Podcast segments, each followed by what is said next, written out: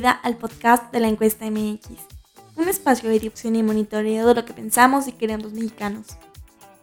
En esta edición presentamos la perspectiva electoral rumbo a la presidencia de México. Realizamos un careo inédito que arrojó datos relevantes en la coyuntura política actual. En un escenario supuesto en el que el canciller mexicano Marcelo Ebrard se postulara a la presidencia desde la oposición, bajo las siglas del PAN, PRI y PRD, obtendría un 48.8% de las preferencias electorales, frente a la candidata oficial de Morena, Claudia Sheinbaum, quien alcanzaría un 47.4% de las preferencias. Estadísticamente, esto es un empate técnico, pero resulta relevante por la posibilidad de que Marcelo Ebrard rompiera con Morena al no encontrar eco de sus aspiraciones. En el resto de los careos y candidatos potenciales se mantiene prácticamente la tendencia de las últimas tres entregas de esta métrica mensual.